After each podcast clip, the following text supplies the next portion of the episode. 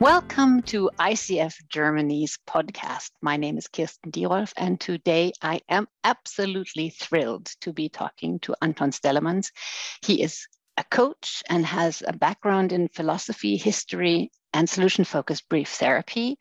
He trains coaches at Il Faro, co founded by him and Lisa Lotte Bayard. Baeijaert, I think this is the correct pronunciation. It has too many vowels, her last name.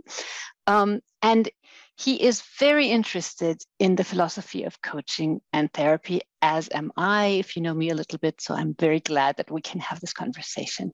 Welcome, Anton. Thank you, Kirsten. Glad to be here with you.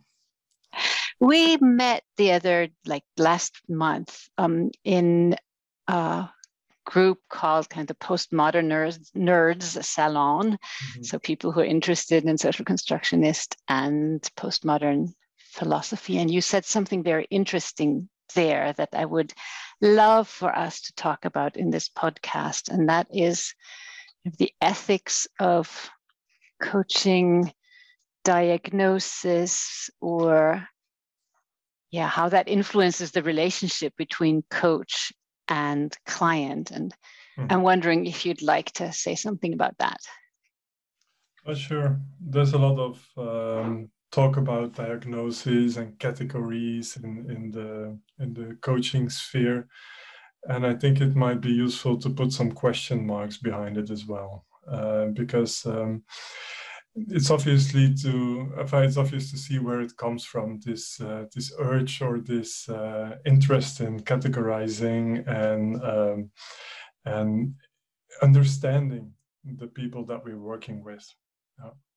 but uh, it is not evident it comes from a whole tradition uh, not only in psychotherapy and psychiatry but also in, in Western philosophy, I think, where we uh, have been trained to look at people as uh, objects of study. Uh, we are the consciousness, uh, and the object outside of us is something that we need to study. And this is, uh, for a long time in the history of Western philosophy, the, the relationship that we have not only with the world outside of us, but also with other people outside of us. And so it's a, primordially a knowing relationship.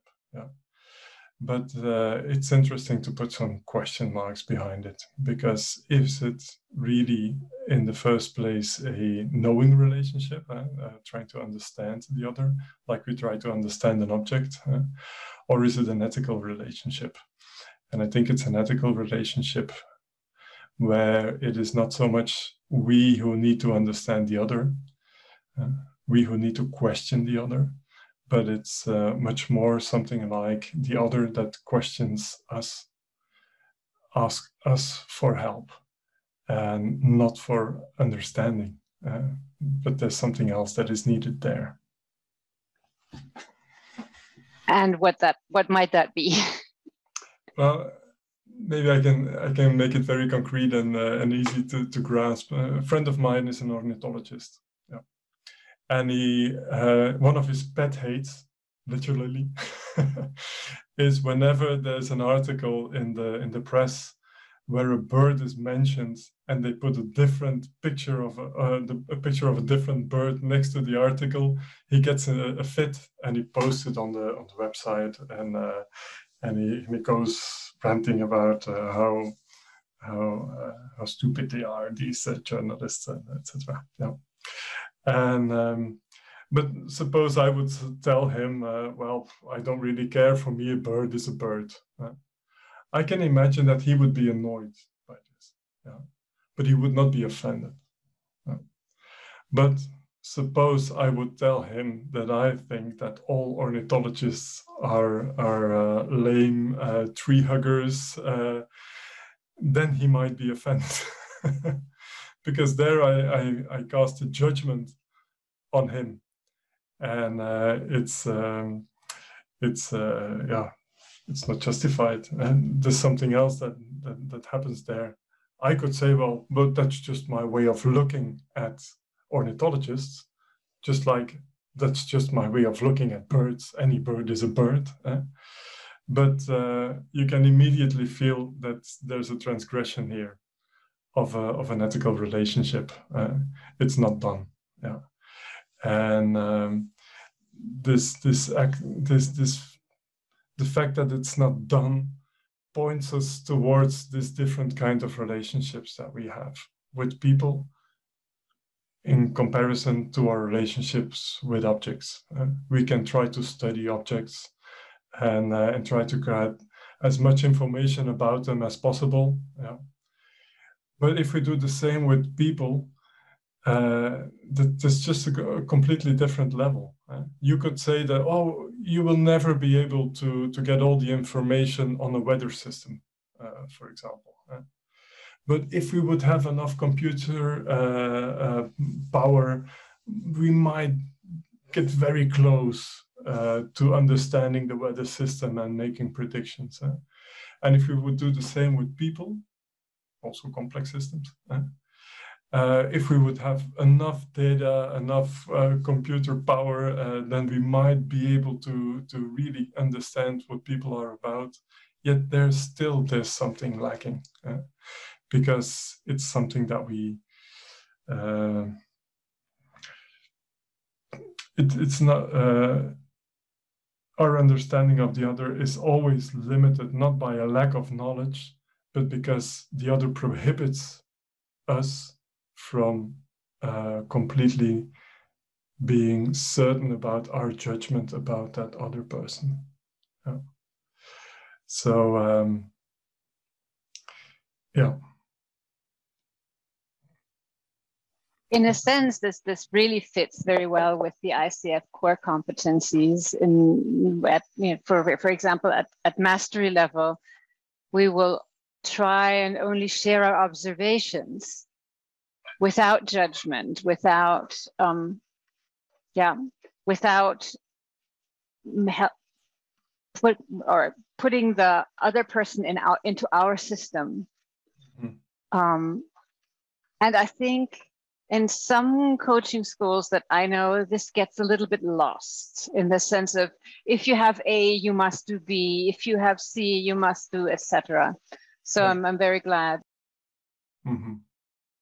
Yeah, yeah, and you can easily see where it comes from. Eh? It, it, it, makes it easier. It's it's uh, it's easier to follow a pattern, but people are not only so complex, but they are also ethical. Uh, they're other human beings, and we need to um, uh, we need to to respect that. Um, it, it's not we who need to do the thinking and coaching. We need to follow the other. The other comes there and he gives a description of of a, of a problem or a, a wish or or what have you, uh, whatever happens in the beginning of a coaching conversation, and that is only a story that the other tells you. Yeah.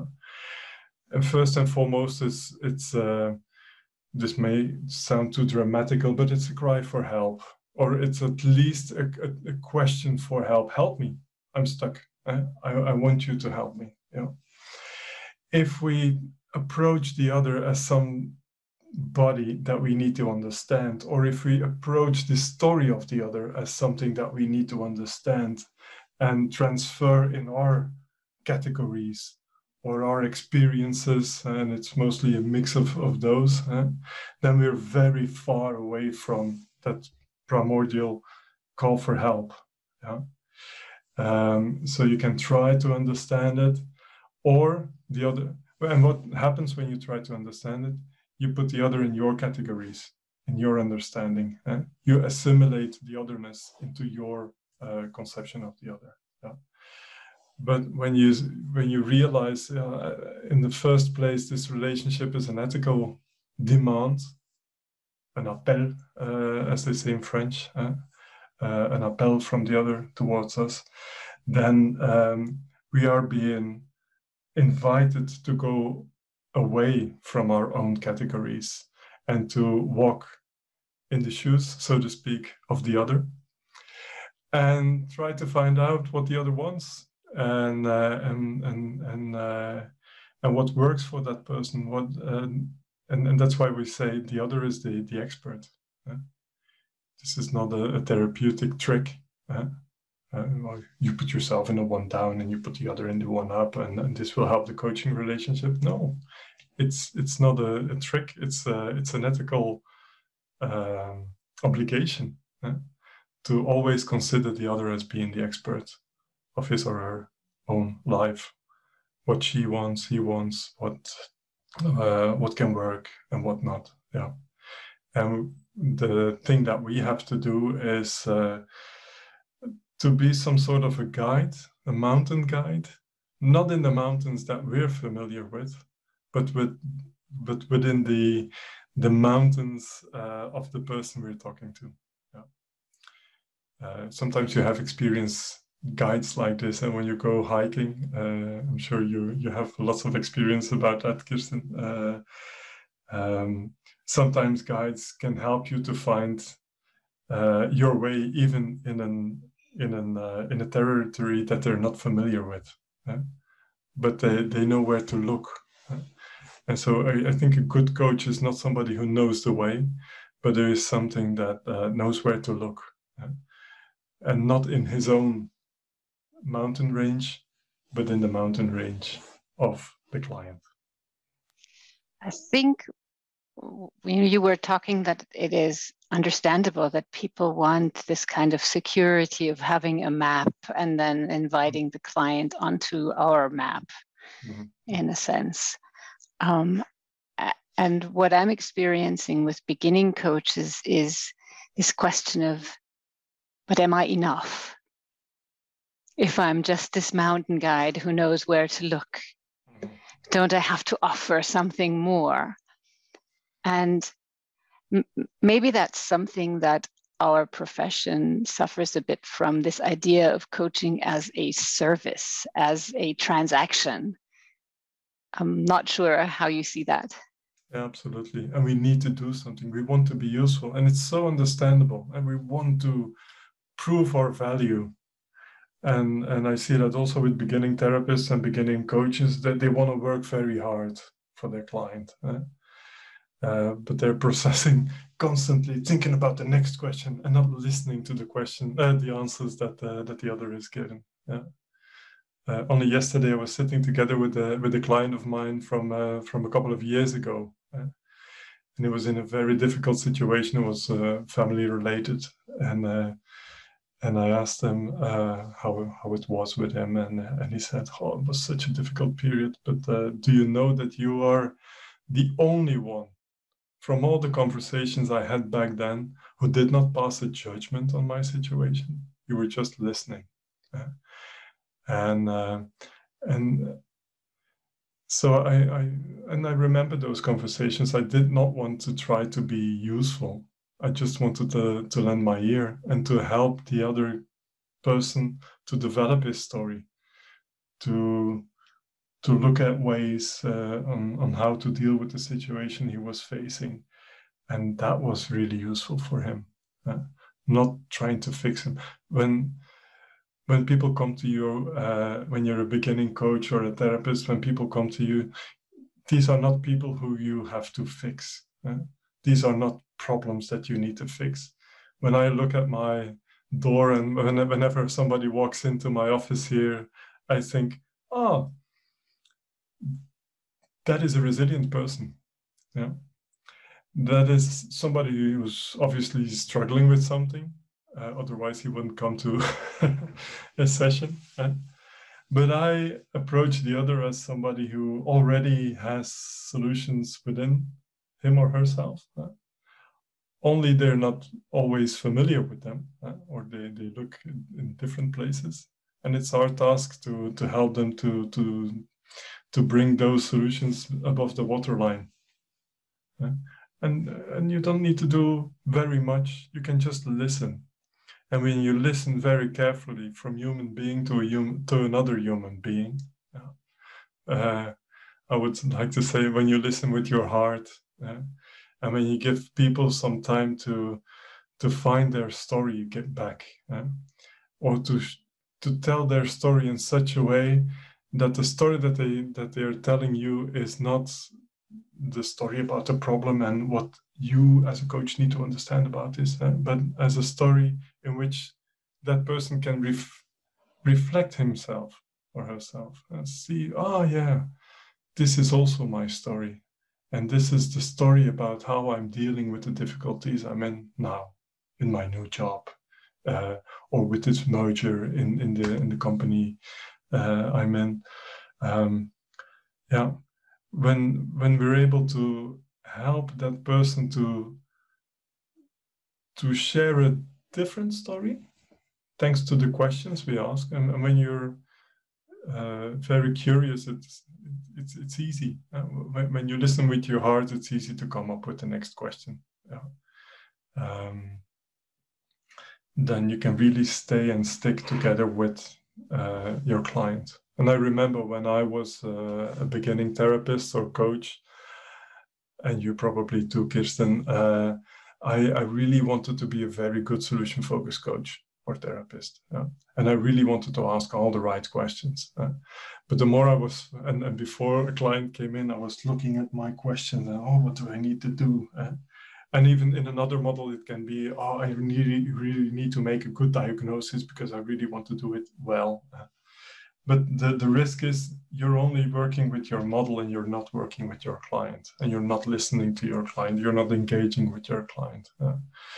And uh, I remember distinctively uh, the moment that I said, well, for this next conversation, I'm not going to prepare myself. I'm just going to have a conversation with that person. Yeah and I got got rid of my preparation, and we had a conversation, and um, it went completely somewhere else. Uh, but it was such a beautiful conversation, and it was less work for me, and much more uh, useful, so to so to speak, uh, for the client. So that was. Uh, this is something I, I, really would like to encourage uh, beginning therapists and coaches to do more of. Uh, just uh, be there. Yeah. Sit together with that person and help that person to develop a story in which he or she can reflect himself or herself in a way that, that it's uplifting. So, oh, yeah, wow, this is also me. Yeah. There is this lovely line from Michael White helping, no, Barbara Wingard. It is um, helping people to tell their stories in ways that makes them stronger Mm-hmm. Oh, that's a beautiful one. Yeah. yeah, it's the title of a book that I, I love very much. Yeah. yeah. And it's it's hard. I, I think it's hard when you're really trying to do a job. Absolutely. Yeah. With a result that you can t- sell and you're promising a return on investment on coaching. Mm-hmm. And um, while I understand all of that, it really does invite the hero therapist, the hero coach. When you say, learn my method of coaching and you will be able to, and then a big promise around that. Mm. When in actual fact, what we're doing is we're having a conversation and we're there for people. Yeah, and it's not about us, it's about them. Yeah. And if they can find relief in a good book or in a beautiful piece of music, or you just sit there together listening. Wow, that's that's what counts. What the what the clients get out of it. Yeah, not our effort. um, our friend Jan Müller from Hamburg, he has a beautiful saying. He says he um, aspires to be a therapist like the ocean because people always get better when they're in the presence of the ocean and the ocean doesn't have to do anything for that to happen. That's a good one. Yeah. Also reminds me when I got my training in uh, in Bruges uh, many years ago. Uh, whenever we did exercises, and and the trainer said, uh, "Who is feeling tired as a therapist?" And and some some of us uh, put their hands up well, that means that you're working harder than, harder than your client. Don't. Yeah. I'm not sure I buy into this working harder because being being present with someone is also not untiring. Absolutely no. Yeah, yeah. And in a sense, it's a different it's a different way of being. But uh, when I'm present and I'm also very deliberately and intentionally invite the client to look in certain places and not in other places, I'm I am doing something. It's not like, you know, when I'm uh, hiking and my thoughts can go here, there, and everywhere. It, it actually, it is a highly disciplined activity. Mm-hmm.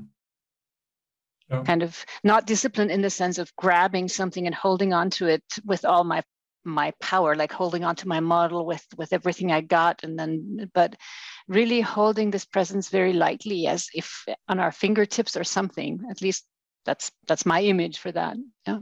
Absolutely. Yeah. But it's it's a different way of uh, or it's it's a different intentionality or intensity uh, when you're thinking hard uh, you're in your own brain you're in your own models you're in your own uh, and even when you're focusing hard on uh, what will be my next question or what will be the, the, the best process here then you're also not not really there. Reminds me of what marco ranzani from switzerland once told us. Uh, he said uh, in the early days um, we considered ourselves to be experts. Yeah. And the clients came to us and we helped them with our expertise and our knowledge and experience and so yeah. of course we can't say that anymore uh, so we're not the experts the clients are the experts but to feel a little bit better about ourselves we started to say that we're still the experts of the process. And everybody in the audience went hmm, yeah that's that's nice. We're still the experts of the process. And then he added and not even that. Because if you think that you're the expert of the process, then you're pulling your client to some places that he or she might not want to go. So what is much more important is to, yeah, uh, to walk along, uh, to walk together, to the, the term that we use in training is is uh, is co-construction, of course, and to to let it happen uh, in the interaction between you and me, uh, the, the coachee and the coach, and uh, and see where it brings us. Yeah.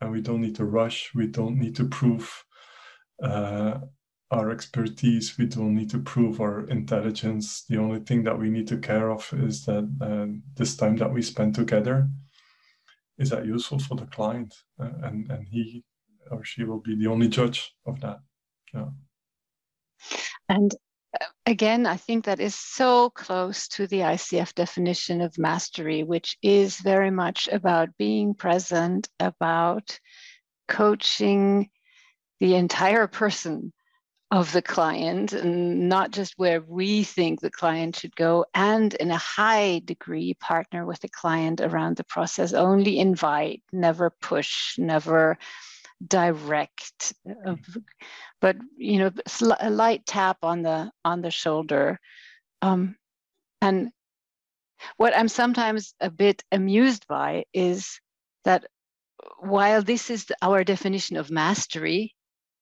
when we look at training programs or um, speeches, even by master coaches, the language tends to be a different kind of do this and you will. So this if you do this then. And i think if then is good for mm. complicated systems maybe. Yeah yeah yeah yeah, yeah. we have we have this basic five day training and solution focused coaching yeah. And uh, it's so funny uh, when, whenever people think that oh i'm going to do a coaching exercise you, you can see them always freeze up uh, and lose their spontaneity yeah so that's why we we try to filter out as much of of these exercises in the, in the first two three days uh, uh or first two days and just have them experiencing good conversations uh, or even just uh, sitting there and listening for seven minutes to somebody. And we say, uh, and it's a phrase we got from uh, from Kim listen with your third ear. And your third ear is probably here, just listening. So uh, listening to the story and, and listen with an appreciative ear. And then maybe give some feedback. And that's not even necessary. Yeah. But just the quality of your listening, your your presence, uh, has an impact on that person. Oh wow. Uh, often people say, I never realized how uh, how unusual it is just to be able to talk to somebody for seven minutes in a row without being interrupted, without being corrected, or without being or receiving suggestions or being categorized or uh, yeah. So that all that that is that being together with other people and the, the this ethical relationship and, and, and that is happening there. I think. Yeah. And, and the kind of needs of us to be able to let go of control. Yeah we need to ease in that as well. Yeah, because you know, uh, yeah. we were talking about the beginning of our coaching days. Uh, I remember uh, a very significant moment uh, in my development as a coach, uh, and afterwards it became much more easy.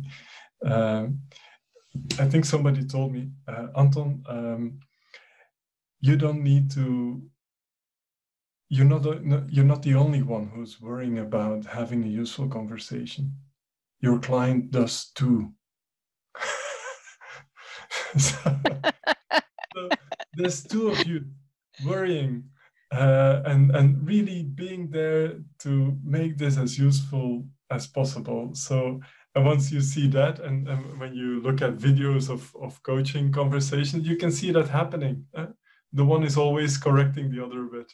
Uh, or correcting uh, uh, or modifying or inviting new questions or inviting new conversations and that is so beautiful to watch i think yeah just just a conversation mm-hmm. yeah for me it's it's it's very interesting how our really good intentions of being the best coaches that we can be and do you know using the best tools and the right tools etc that is such a such an invitation to develop in the completely not so helpful direction. And letting go, being in the conversation rather outside and analyze, analyzing, um, at least it tends to be a much more enjoyable experience. I have no idea. If, I mean, there can't probably be any research which is the more enjoyable one or, or the more useful one or not. But I think when, if I'm hearing you correctly, what you're saying is it doesn't matter if it's more or less useful, the outside view or the inside view, it is our ethical responsibility to um, to the other as other, not to categorize or to um, treat as an object. Yes, and I'm, and I'm happy that you come back to that point because uh, we can understand why people often resort to models and diagnosis or diagnostic categories. Uh, but that said, uh, I also want to emphasize that it's not done. Yeah. Even if it looks useful, even if it looks, oh well, we did uh, the MBTI or we did uh, the the insights discovery or we did that, and oh, and it's so useful, and and you and you get to understand that there's uh, different people in the organization. And I say, really, different people in the organization? You have four categories or what have you. Uh, that's not appreciating difference. Uh, that is, uh, it's an insult. you don't do that, and uh, and and I, I have yeah. I, I know friends who give training in these in these models, and we always have the same discussions about it. Uh, and um, and they say, well, it helps to appreciate the, the differences, but um, you don't appreciate the difference by putting somebody in, in one category. You appreciate the difference that somebody makes or the, the, the otherness of the other by not putting him or her in a category. Yeah, it's not done. Yeah. Um, so that's yeah, coming back to why is this an ethical one? Yeah, when we're talking about ethics, we're talking about absolutes as well, and not only relative statements. Oh, it's more or less useful. Yeah. No, this is an absolute uh, refusal from the other to be judged, uh, refusal to undo the alternative, uh, the otherness of the other, as Levinas would call it. Yeah, and I think it's uh, it's important uh, because no matter how uh, pragmatic that all these models are being proposed and, and applied, or with, with the aim of some more pragmatism and uh, sometimes I'm, I come in in in, in uh, organizations, Kirsten. I don't know if you've come across these, where there's a color block on the desk of people, eh? a red one, a blue one, uh, what have you, a green one, yeah? so that people would immediately know how to address you. I would be offended. I, I mean, that is a bit simplistic, yes. It is, eh? yeah. I had a conversation. It's going to be a podcast that we're doing in September with um, uh, Dr. Hossip, who does psycho, psycho, psych, personality testing. Mm-hmm. And I loved what he said, um, which is this this assessment, this test, is he he called it a structured invitation to self-reflection and a preparation for a conversation that I that I can understand to say, okay, so here are 40 questions that may help you reflect about yourself and think about what you know about yourself. And then we can put these into a couple of categories, and then you can look at every item and see what you answered and and kind of make sense of yourself in a little a little bit. So so that was for me the first time when I was thinking, oh, okay, okay, that that works. That doesn't reduce the otherness for me. No, because you use it on yourself, uh, maybe there's a difference. Uh, and and uh, l- let me surely say this: uh, there are distinctions to be made, which can be relevant. Uh, when you look at psychiatry, there's some categories that are really relevant and help you to get a better understanding of yourself. Uh, um, the trouble is that uh, they're often used as ways to put people in uh, how do you call it in boxes yeah and the box has helps us to communicate among colleagues uh, psychiatrists or psychologists can say oh this person has a ess or that, that, that or we're, we're here in this realm or that one and that, it helps to communicate yeah? But uh, we can st- and still this the the breakthrough uh, of therapy will not be found in those boxes the breakthrough will be found in the unicity of that person because jeff who has autism spectrum disorder will need something completely different than joan eh? or peter and that's where we need to go beyond and and break through those boxes again and to see the other as he really is yeah. Not from our understanding but okay life is hard or these circumstances are hard. Let's find ways which make it more workable for you. Yeah. And uh, and then uh, there's no preconceived solutions because that's the trap eh? ah Jeff has this, and in the in the bottom drawer of that box are the therapies that we need to apply to, and we just know that it doesn't work. Uh, research has shown that. Yeah. And I think that is very similar in coaching. Absolutely. Yeah. yeah. I mean, I've often said that not every leader needs the same leadership behavior because every team is different every leader is different every yeah no It would be nice if we, well, it wouldn't be nice, it would be very unethical, but it would be highly sellable if there was was something like that, if it could even exist, you know, do this and you will be successful.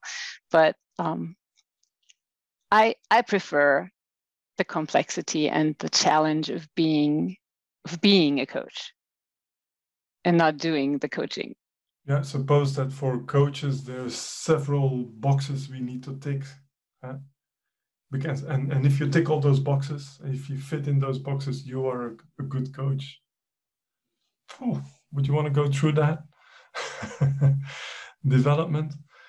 Wouldn't it be much more interesting to to become Kirsten Dierolf or to become Anton Stellamans or to become uh, the people who listen and and all the the particular particularities it's a difficult word uh, that you have to to use and embrace them uh, and not to try to be somebody else or uh, to try to fit a box uh, it's much more interesting when we uh, as we say as we go back to the surface of the, the and the surface is not what is superficial of course uh, but the surface is the detail the the uniqueness the the thing that we even cannot grasp because it's so complex and so so minute uh, and uh, to to stay on that level and to to wander there and to find out oh what is what is the the the Kirsten eating that makes Kirsten Kirsten or or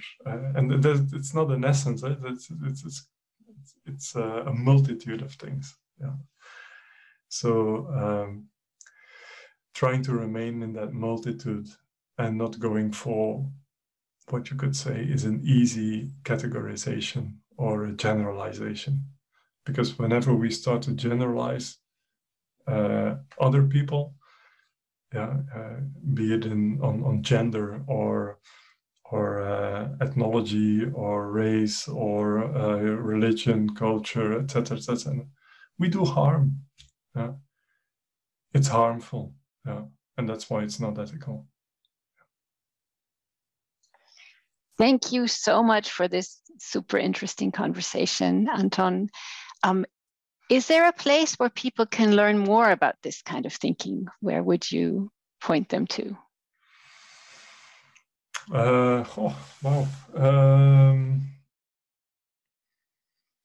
I think, um, yeah, th this is the domain of ethics, of course. Eh? And uh, I think um, what influenced me tremendously was reading uh, Emmanuel Levinas. Yeah, so that's uh, really a philosopher I would like to recommend. Uh, um, it's worthwhile to to study.